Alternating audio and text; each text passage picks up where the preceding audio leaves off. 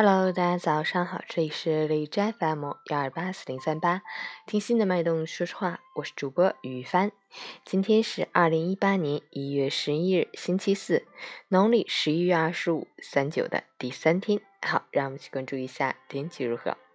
哈尔滨多云，零下十九到零下三十度，西北风三级，多云天气，气温继续下降，再创新低。西北风凛冽刺骨，冷在三九，名副其实。外出一定要全副武装，注意做好防寒保暖工作，预防感冒，防止冻伤。另外，由于连续降雪导致路面积雪结冰，光滑难行，要尽量减少外出，出行格外注意交通安全。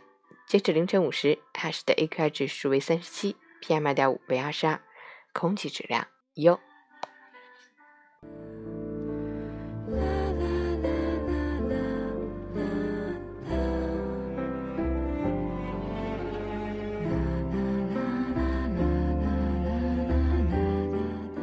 陈谦老师心语：别为无聊的事生无聊的气，别为不值得的人做不值当的事。留不住的不留，得不到的不要，看不惯的不看，出不来的不出。